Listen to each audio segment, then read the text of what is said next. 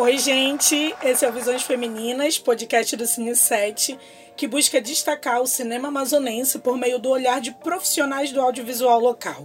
Eu sou Pamela Euritz, jornalista e crítica do Cine 7.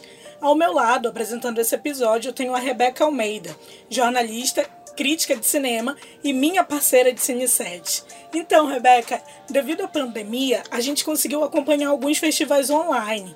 E eu queria que tu comentasses como foi essa experiência para ti. Oi, Pamela, oi todo mundo que está acompanhando mais o Visões Femininas.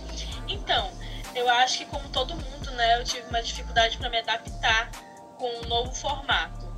É, mas em junho eu decidi me jogar, digamos assim, numa experiência e o primeiro, digamos assim, festival que eu vi foi mais voltado para exibição de filmes nacionais. O que me interessou foi porque, acho que foi até do Espaço Itaú, foi porque na metade do ano eles fizeram um festival né, online para mostrar filmes exclusivos nacionais. Então, para mim, foi o que me interessou, foi assistir filmes que eu acho que não viriam aqui para Amazonas, né? Não viriam para os cinemas daqui de Manaus. E eu pude ver com exclusividade, pude ver numa estreia, sabe? Então, para mim, isso valeu muito. Eu comecei a me interessar mais. Teve Gramado também, Festival de Gramado, que foi totalmente transmitido pelo Canal Brasil, isso ajudou bastante. E aí, no nível mais local, a gente pôde ver lives e enfim, palestras no Matapi e também no Olhado Norte. Então, apesar desse início assim que eu estava me acostumando, depois eu vi que na verdade foi uma oportunidade também de poder acompanhar coisas que ou eu não tinha como me deslocar, né? Ou não tinha como receber também esse tipo de, de materiais, tipo de filme. Então, querendo ou não, eu acho que até uma alternativa futuramente ter a forma presencial, mas também ter a transmissão online, porque ela consegue alcançar outras pessoas. E até mesmo convidados também, né? Convidados de outras partes do, do país que a gente pode ter esse acesso. Então, para mim foi ótimo. Hoje nós também estamos recebendo a Lorena Montenegro. Ela é crítica de cinema, roteirista, jornalista cultural e produtora de conteúdo. A Lorena é membro do Elviras, coletivo de mulheres críticas de cinema, e da Associação de Críticos de Cinema do Pará. Entre os festivais que ela já participou, inclusive em algum deles ela compôs o júri, estão a Mostra Sesc de Cinema Nacional, o Amazonas Film Festival, o Festival de Brasília do Cinema Brasileiro e o Amazônia Doc, onde ela coordena as Amazônias do Cinema. A gente está muito feliz em te ter conosco, Lorena. Tu pode contar pra gente um pouco dessa tua experiência nos festivais? Olá, Pamela, Rebeca. Obrigada pelo convite para participar do Visões Femininas. Adorei o nome do podcast e fico muito grata de estar tá podendo falar com duas críticas de cinema da Amazônia. Né? A gente sabe que esse é um lugar ainda muito raro, mas eu espero que cada vez ele seja é, lugar povoado por muitas mulheres, né, pensadoras de cinema, acadêmicas, jornalistas, enfim, que estão aí exercendo é, todas as possibilidades dessa profissão de crítica. É, recentemente também eu acabei entrando na Abracim, né, que é a Associação Brasileira de Críticos de Cinema, é, sendo apenas, é, digamos assim, uma das primeiras mulheres né, da região norte a entrar na associação, o que eu acho, por um lado, pena, mas o que também aponta, de certa forma, né, uma possibilidade aí da gente ter realmente a democratização desses espaços, né, e dessas entidades, como uma entidade nacional de críticos de cinema, que ainda é uma entidade de críticos também, né, tem poucas mulheres. Mas, assim, voltando para o nosso assunto de hoje, que eu acho que isso não deixa de transversar também sobre esse assunto, né, dos festivais e das mostras voltados para para olhares femininos, né, para essa perspectiva de trazer as mulheres realizadoras, as mulheres roteiristas, né, cada vez mais para esses olhares, né, carinhosos do público também. Acho que o principal é a gente ter cada vez mais não só os festivais voltados, né, para esse viés, mas curadorias que tenham uma sensibilidade realmente com esse cinema que vem sendo praticado é, na periferia, é, na periferia do país, na periferia das cidades, por mulheres cis e trans, por mulheres negras indígenas, né, por mulheres ribeirinhas. Então, é, acho que a gente tem, felizmente, tido essa guinada né, nos últimos anos. e eu espero que a coisa só se intensifique, né? E eu acho que de certa forma a contribuição que eu e as minhas companheiras, né, lá do, do festival, do primeiro festival As Amazonas do Cinema, que é um festival que foi encampado pelo Amazônia Doc, né, um festival que já existe, que é realizado em Belém do Pará, era, né? Agora ele está sendo realizado na internet, ou seja, está para o mundo também, na né, edição do ano passado, de 2020, mas que é um festival que tem mais de uma década de existência e que no ano passado eu e a Ziane Castro, que é produtora executiva do festival, e a Carolina Abreu, que é a minha co-coordenadora, resolvemos abraçar esse desafio de fazer o primeiro festival né, na Amazônia voltado para essa temática né, de filmes realizados, protagonizados por mulheres, e tendo essa preocupação de não só é, ter filmes né, que estão circulando pelos festivais. Então, a gente teve é, é, uma mostra muito interessante nessa primeira edição. Filmes já super premiados, como Mulher da Luz Própria, Os Tratos, né, o, o, assim como filmes de realizadoras indígenas, né, de filmes de realizadoras que necessariamente não eram da Amazônia, mas tinha esse recorte também, né, como o filme da Patrícia Chapi, por exemplo, Nova York mais uma cidade. Enfim, a gente nesse primeiro, nessa primeira edição, até pela dificuldade de produção no Brasil que a gente vem acompanhando, né, e que se intensificou na pandemia, a gente abriu essa possibilidade de ter filmes de mulheres do Brasil inteiro mas que tivesse esse recorte, né, de pensar território, de pensar Amazônia, de pensar é, fronteiras. Então a gente conseguiu ter uma amostra muito interessante do cinema que tem sido feito por mulheres no Brasil e na América Latina, né? A gente teve alguns filmes assim, por exemplo, do Peru, né, é, coproduções. Uh, e aí isso me deixou realmente muito contente. Teve um filme colombiano, A Dança Sem Nome, enfim. E além do, das sessões competitivas, a gente teve sessão competitiva tanto de curta quanto de longa, é, nós também abrimos para a possibilidade de ter os diálogos, né? Estava falando um pouquinho antes da gente começar o podcast que você assistiu, chegou a assistir um dos webinários, então assim, foi uma coisa que eu bati muito nessa tecla e que eu fico muito feliz que a gente tenha conseguido fazer no Amazonas do Cinema, foram justamente esses eventos, né, junto com as mostras competitivas. Então a gente fez é, um webinário só voltado para crítica de cinema feita por mulheres, né, comigo, com a Cecília Barroso, com a Flávia Guerra, com a Kenia Freitas, né, que são pessoas que estudam e se dedicam a isso, né, seja como curadoras, como integrantes de júri, né, como pesquisadoras. A gente teve um encontro de abertura, né, que com realizadoras do Brasil inteiro, como a Júlia Caterine, a Tata Amaral, a Sabrina Fidalgo e a própria Ziene, né? Então, é, eu acho que uma primeira edição, e para uma primeira edição feita online, que parece que não é algo complexo, mas é, né? A gente conta com muitas variáveis, assim. Eu acho que o nosso objetivo, de certa forma, foi atingido de alargar também essa cadeia produtiva, né? Dos festivais do Brasil, é, desses festivais com essa perspectiva feminina. Então a gente vem se somar aí a já alguns festivais que acontecem no Brasil, como Tudo sobre Mulheres, né, como o próprio FIM, que voltou ano passado, felizmente, Festival Internacional de Mulheres, né, o Fera Audiovisual e tantos outros. Bacana, Lorena. E agora tu falou majoritariamente sobre a experiência de organizar no festival, mas também tem uma experiência muito grande em participar, tanto do júri, como cobrindo, como convidada. E aí, tendo em vista esse contexto, eu queria te perguntar é, qual seria o papel do crítico de cinema nos festivais e como isso pode alavancar, digamos assim, a divulgação de um filme que participa desse circuito nacional. Pois é, é, é a nossa profissão, acho que ela dá uma, tem uma gama né, tão grande de atuações que estar num festival possibilita, assim, né, expandir, na verdade, acho que o olhar tanto meu, que é pessoal intransferível, quanto do público, né, que vai ler o conteúdo que a gente produz, é, vai acompanhar a cobertura, ou vai acompanhar esse trabalho através da seleção, né, seja fazendo uma parte de uma equipe de curadoria, ou é, elegendo né, alguns filmes para categorias, como fazer parte de júri. Então, acho que cada trabalho tem a sua responsabilidade, né, tem a sua especificidade. Acho que todos eles contribuem para a formação tanto da crítica quanto do próprio público, do espectador, né?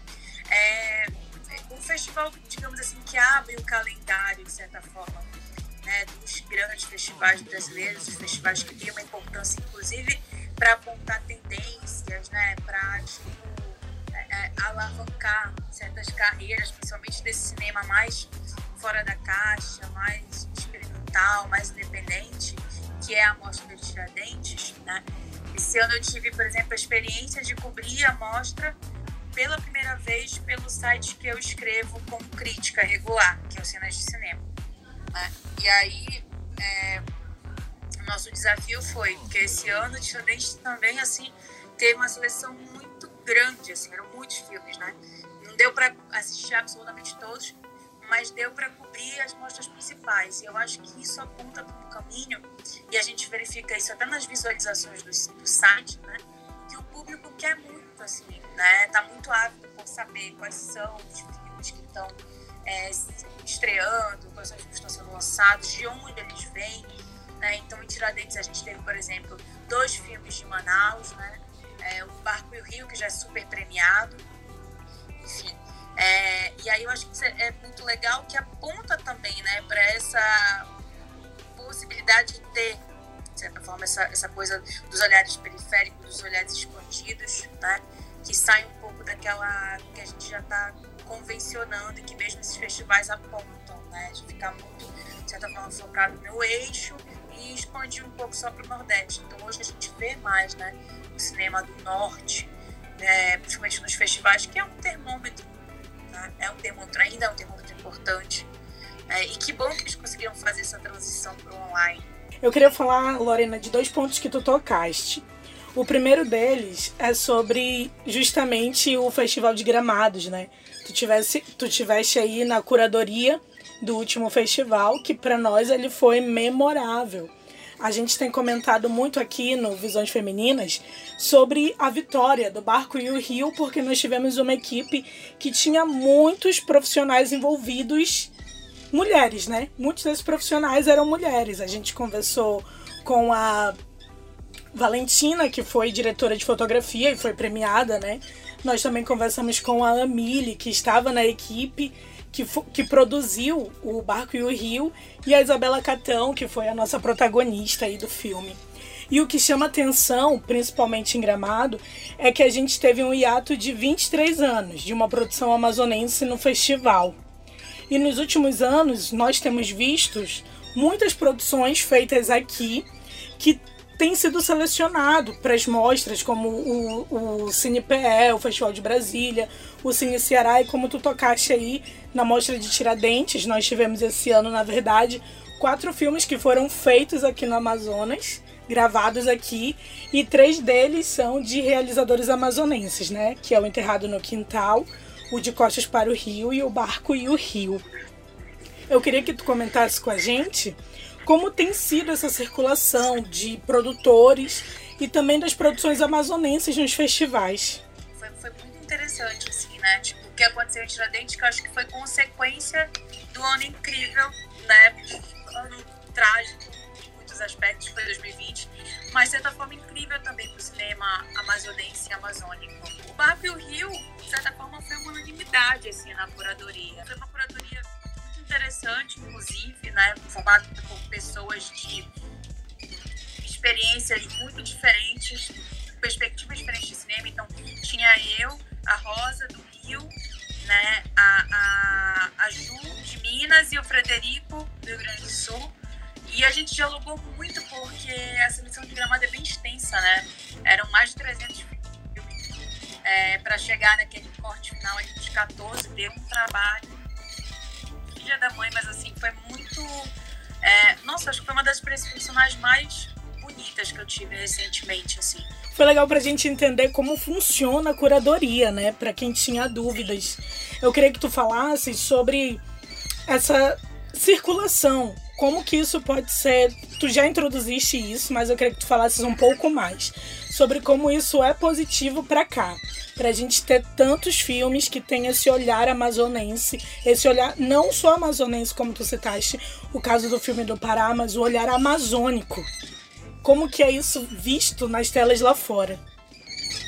Acho que é fundamental, é, Pamela e Rebeca, quando a gente pensa nos realizadores da Amazônia e nessas produções, e mesmo produções às vezes que são feitas é, por realizadores de fora, mas que pelo menos seguem né, a orientação, porque é uma orientação que assim é justa, é digna e é necessária para alavancar também, é, digamos assim, um setor, né, em todos os estados da Amazônia, de ter uma equipe majoritariamente formada por pessoas, né, daquele lugar, seja do Amazonas, do Pará, do Amapá, enfim.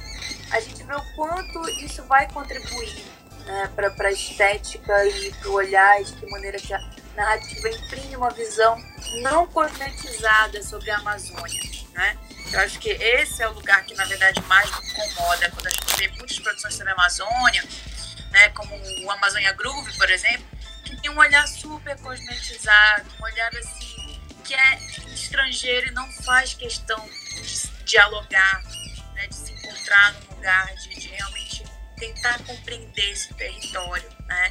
trazer uma perspectiva autêntica sobre esse território, mesmo que seja uma perspectiva diminuta, mas assim, é, isso é muito complicado. E aí quando a gente vê filmes que são feitos né, com muito custo, né, às vezes demoram anos para ser finalizados, mas chegam em festivais e tem um resultado incrível, como foi o caso do Reflexo do Lago, do Barco do Rio. É, eu acho que isso dá uma satisfação para todos nós que fazemos parte da cadeia produtiva do audiovisual na Amazônia, né? do crítico que está numa ponta até o realizador, né? que está de certa forma numa outra ponta, produtor, é, enfim, assim, direção, o continuista, todas as pessoas envolvidas no processo do controle, eu acho que é, é, é muito importante, muito significativo a gente ver de que maneira que prêmios, né, ou mesmo uma seleção, isso vai alavancando né, a carreira de um, de um filme e que, de certa forma, vai movendo consigo toda uma cadeia produtiva também, né? Então, a gente for analisar, por exemplo, a carreira desses dois filmes que eu estou citando, né? Um deles começa uma seleção no festival estrangeiro que vem a ser um dos principais festivais do mundo, né? A Berlinale, eu acho que termos de importância, ela só só encontra concorrência em Veneza, é, em Cannes, né? Na Europa e na na América do Norte, em Toronto, né? Enfim, a gente tem alguns festivais específicos, Sundance, que apontam caminhos, né? É assim como aqui no Brasil. Então a gente tem o Baku e o Rio indo muito bem gramado e aí depois conseguindo, né, tipo ser selecionado para vários festivais, para outros vários festivais, né, concorrendo em premiações. Daqui a pouco a gente tem premiações, por exemplo, da Associação Brasileira de Críticos de Cinema, né? Outros prêmios que ainda estão saindo de melhores filmes de 2020. Então, tem outras possibilidades se somando aí, né? Que isso não acarreta só prestígio, isso acarreta também um olhar do mercado, né, para certas cinematografias. Então, poxa, se a cinematografia amazonense está indo bem em festivais importantes, isso já né, joga, de certa forma, um olhar desse mercado também, né, e dos produtores do, do eixo, né, para lá, para realizar coproduções, para realizar projetos, né, para lá não, para ir, no caso, onde vocês estão. para realizar projetos e coproduções. Então, acho que isso é muito importante, assim, né, para dinamizar realmente é, essas cadeias produtivas, o setor audiovisual. Né, e, repito, eu acho que isso dá, dá uma injeção de ânimo com que a gente conseguiu também do ano passado para cá, né? Com essa vitória que foi a Lei Aldir Blanc, a lei emergencial, com o que se conseguiu tanto em, tanto em termos de editais estaduais quanto editais municipais no Amazonas, enfim, houveram muitas premiações, no Pará também, né, no Amapá. Eu fiz parte, por exemplo, de. É, eu fui parecerista de projetos então a gente conseguiu premiar muitos projetos no audiovisual. Né, é, então, acho que tudo isso, assim, é, sabe, uma coisa está ligada à outra. E aí acaba que isso alavanca, de certa forma, o que a gente sempre quis, na verdade, né? Ter um cinema reconhecido, ter um, um cinema autossustentável, né? ter, de certa forma, a reprodução da experiência do que foi o cinema pernambucano 20 anos atrás, né? quando a maioria dos cineastas pernambucanos tiveram que sair de Pernambuco, tiveram que morar em São Paulo e em outros lugares para poder trabalhar né, para ter algum reconhecimento, para poder voltar para aquele lugar e junto com políticas públicas, né, investimento da Secretaria, principalmente estadual de cultura lá, com Cultura e tudo, poder sim né, criar um polo audiovisual e ter essa experiência que a gente tem hoje, de certa forma, que refletiu Pernambuco para o mundo, né? Bacurau sendo premiado aí em vários festivais, concorrendo Spirit Awards e tantos outros prêmios. Enfim, é, é só o que eu desejo também para o cinema amazônico, sabe? Que a gente possa, porque em termos de criatividade, potência, a gente está em pé de igualdade com o resto do Brasil. A gente só precisa realmente ter mais recursos, né? É, se aperfeiçoar profissionalmente. E para isso a gente precisa realmente de um olhar, de certa forma, mais, mais sensível do resto do Brasil, né? De, de olhar e de uma democracia na, na, de que maneira que esses recursos circulam também né, por todo o país.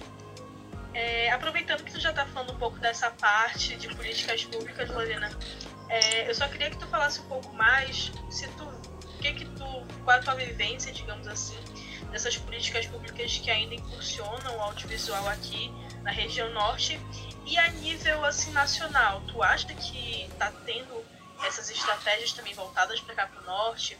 A, a gente teve, de 2014 para cá, principalmente, é, na verdade, considero até que, de certa forma, um boom né, na produção audiovisual fora do eixo. Então, essa produção do centro-oeste, do norte, de alguns estados do nordeste, né, foi realmente é, alavancada pelo que a gente chama de, de Fundo Setorial do Audiovisual, né, o FSA, que aí, a partir do FCA, é, vários PRODABs, várias linhas de financiamento foram criadas, tanto para desenvolver projetos de filmes quanto de séries, núcleos criativos né, com roteiristas para desenvolver projetos, é, produção, finalização de obras né, junto com o Prodecine. Então, isso foi muito bom. E foi o que possibilitou filmes como Reflexo do Lar, por exemplo, existirem. Né? Então, o que a gente viu nesses últimos dois anos de governo Bolsonaro foi o, o desmantelamento, né? depois o aparelhamento, depois mais desmantelamento.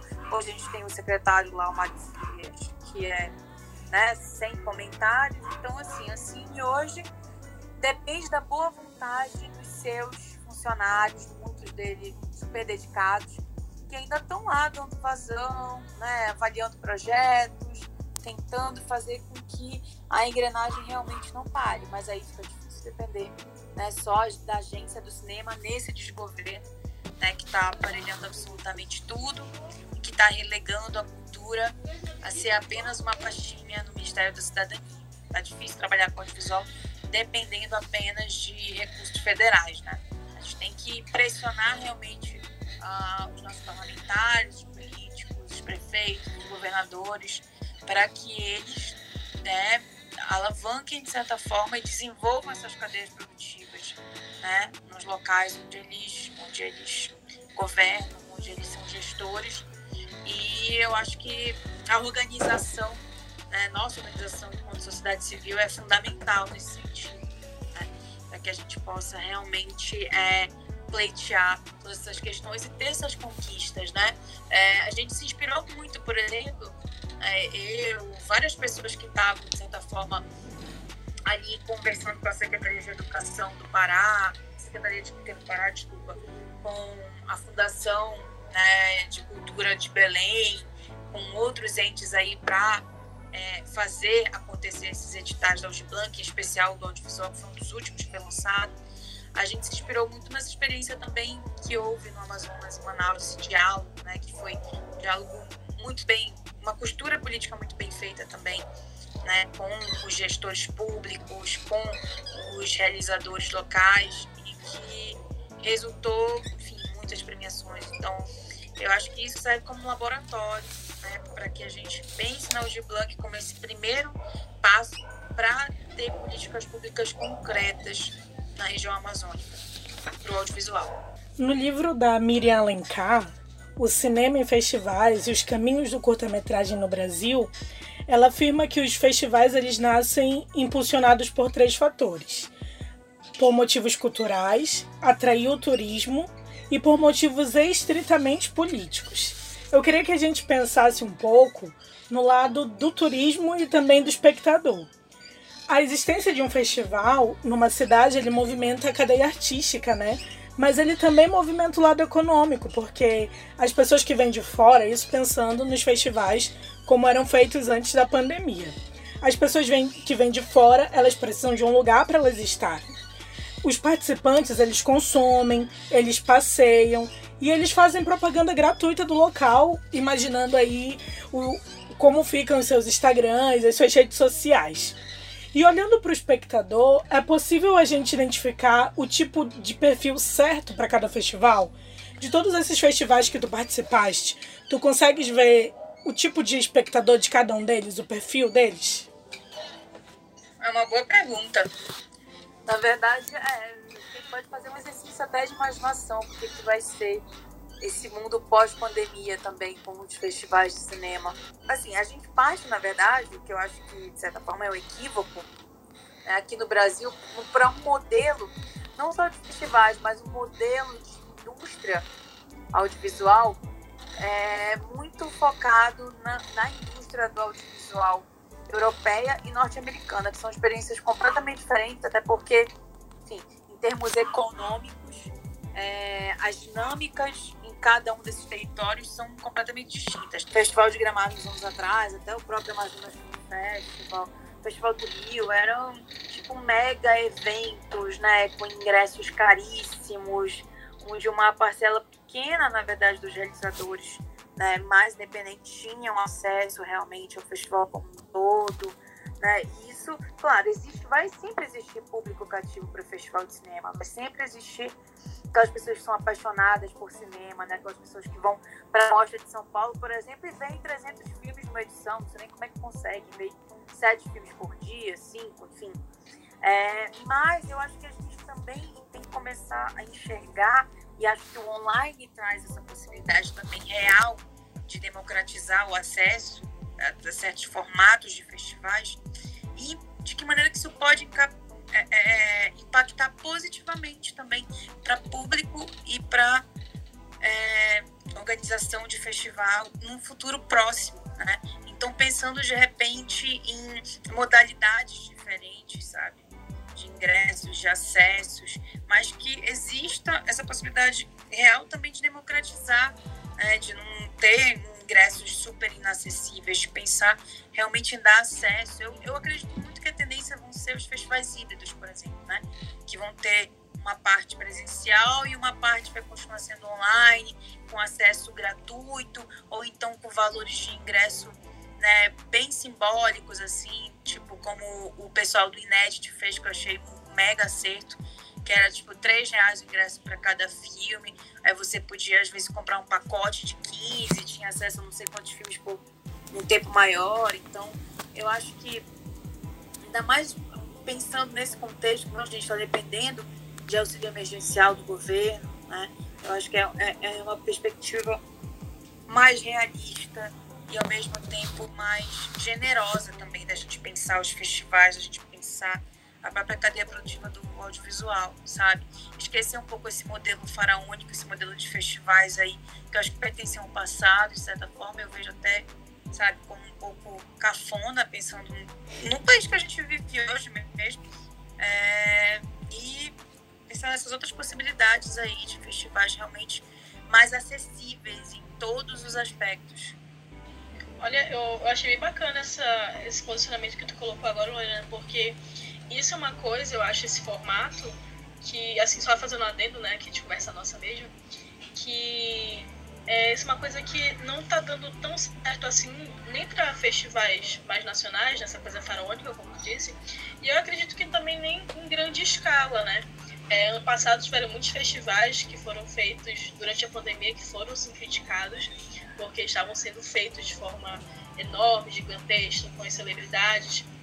O próprio Oscar já tem vários anos aí que a audiência só cai porque o formato dele não muda, porque acaba se tornando inacessível né, para as pessoas e, e, é uma coisa que, é, que, eles meio que negavam que fosse mais para esse online, para esse digital, só que é onde as pessoas estão, querendo ou não, e é como pode ser alcançado o público também, né? Então eu acho que é exatamente isso a, a resposta, é, é, se reinventar, até mesmo já aproveitando para alcançar novas pessoas, né?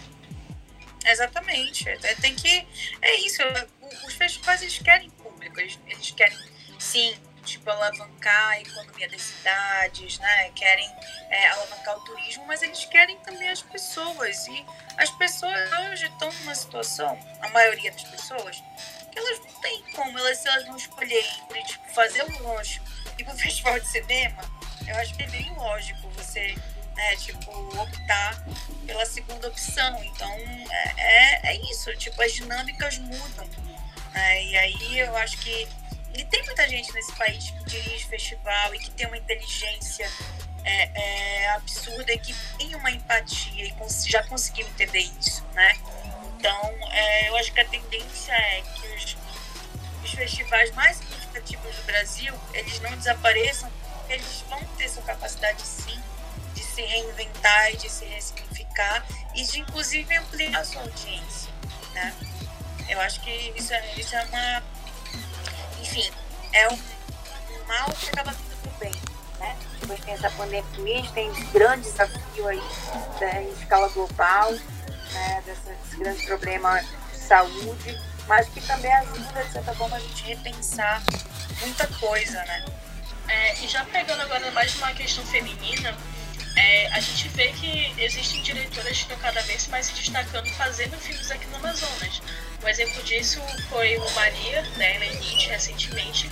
E eu queria te perguntar como é que tu enxerga esses espaços, tu que está dentro dos festivais, né? Como é que tu enxerga esses espaços com produções femininas?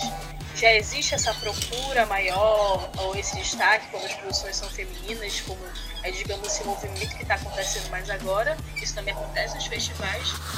Ou tu ainda sente falta de produções, mais produções dirigidas por mulheres?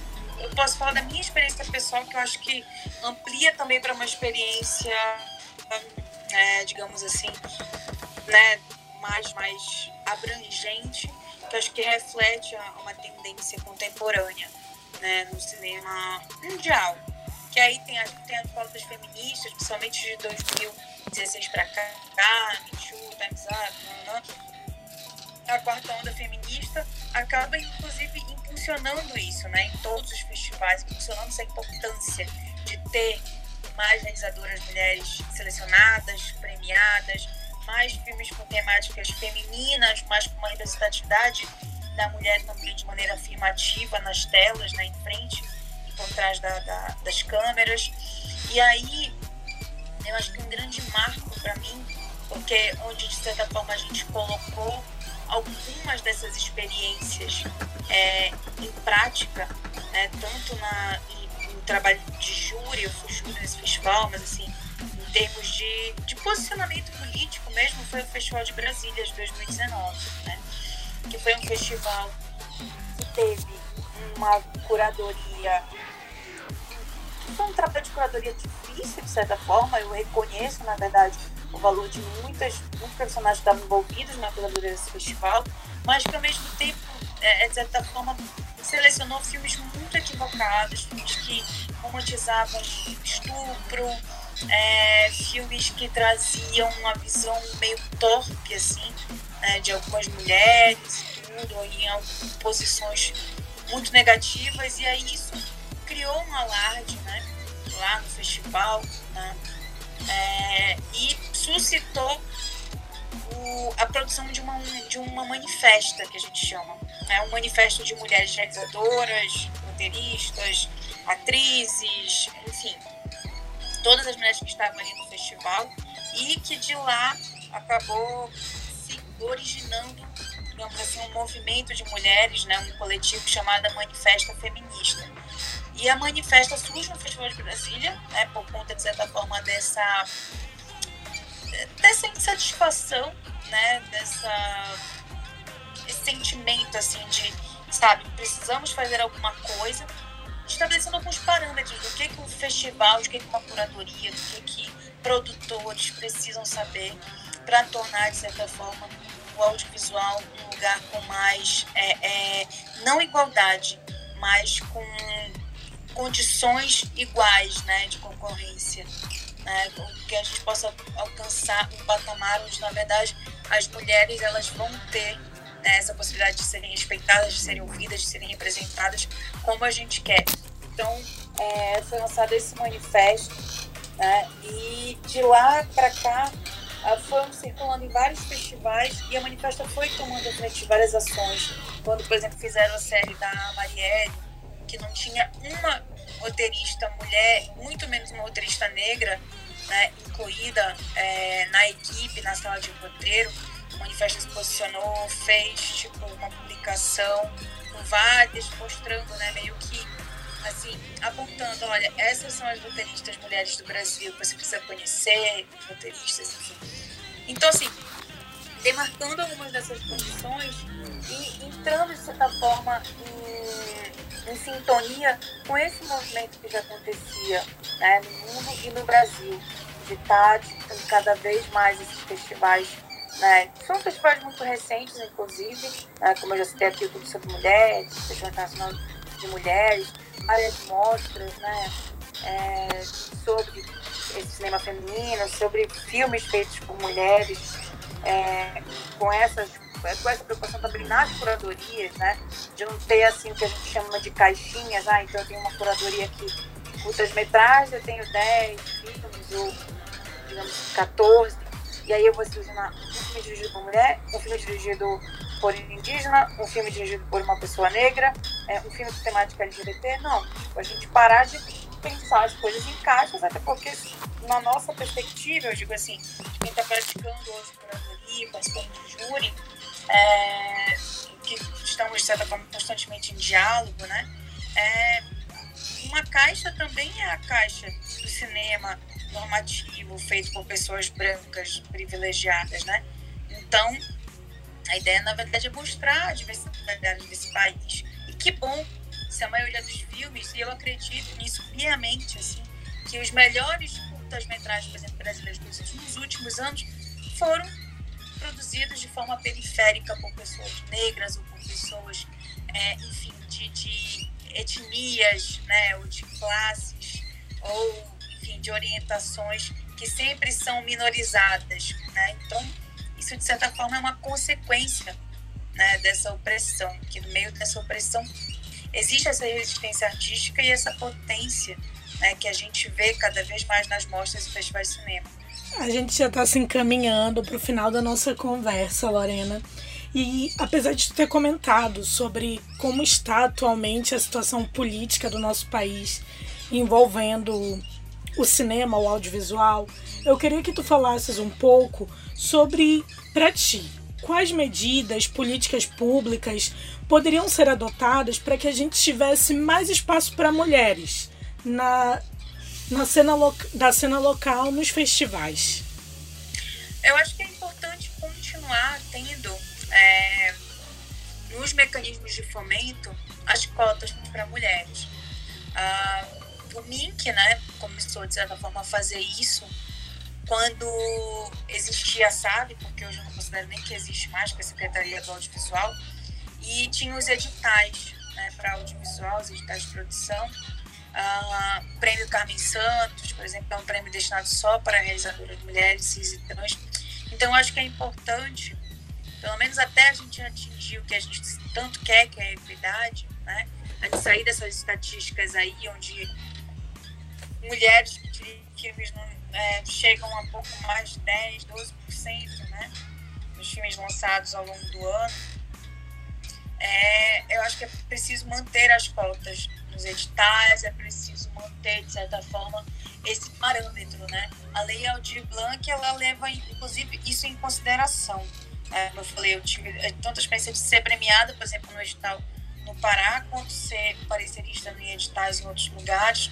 E quando a gente estava julgando os projetos, tinha que ter muito em consideração é, não só essa questão de território, então às vezes privilegiar, inclusive, né, e ter um olhar é, diferente para projetos que são de outras regiões, que não essa região, por exemplo, da capital, né, projetos dirigidos por mulheres, projetos dirigidos por pessoas indígenas.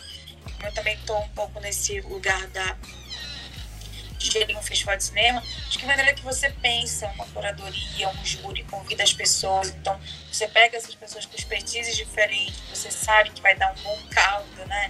Que vai ter uma discussão muito fortuita que e vai ter esse olhar, né? Que esse olhar mais apurado, esse, esse olhar que vai levar em consideração as, a, os filmes realizados por mulheres cis, trans, por mulheres é, periféricas, por mulheres negras, indígenas. Eu acho que isso é fundamental, não é uma questão não de, de lacração, ou então uh, de, sabe, uma falsa, um falso aceno, digamos assim, à diversidade. É realmente levar em consideração a pluralidade, a, a importância da, da pluralidade né, de olhares, de experiências, né, de como que esse país é basicamente uma falsa democracia racial, mas que tem sim essa possibilidade é, de olhares diversos, né, que a gente vê por aí, que na verdade o que eles precisam é ter é, é, plataformas, né, para que eles possam ser propagados. Bom, Lorena, muito obrigada de verdade por ter se disponibilizado e estar conosco. Para mim, particularmente, é muito importante essa conexão entre, com outros estados do norte, essa, partilhar essas ideias que são próximas, mas também são bem distintas, né? São realidades distintas e às vezes as pessoas gostam de englobar, digamos assim, na mesma coisa. E para se despedir, eu queria que tu falasse pra gente onde as pessoas podem te encontrar, onde elas podem acompanhar o teu trabalho, enfim, os teus próximos projetos também.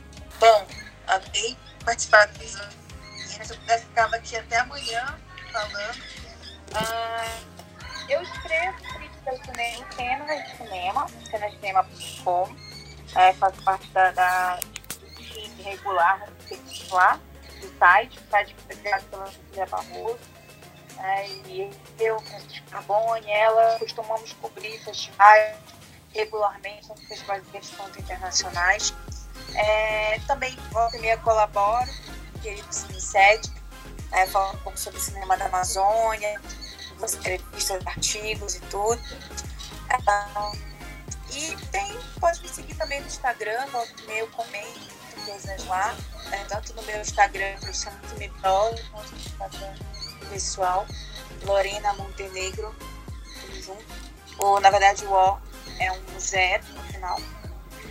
É isso. Obrigada e até a próxima. Eu quero agradecer também presença da minha amiga Rebeca, que esteve conosco apresentando esse episódio. Poxa, obrigada, Pamela. Como sempre, toda vez que eu participo, tô aprendendo cada vez mais e, e amando, amando mesmo ouvir essas experiências com outras mulheres. Obrigada mesmo. Lembrando que pelas próximas quintas-feiras nós temos um encontro marcado pontualmente para discutir as visões femininas do audiovisual amazonense. Até o próximo episódio. Este projeto foi contemplado pelo Programa Cultura Criativa 2020, Lei Aldir Blanc Premium Feliciano Lana, do Governo do Estado do Amazonas, com apoio do Governo Federal, Ministério do Turismo, Secretaria Especial da Cultura, Fundo Nacional de Cultura.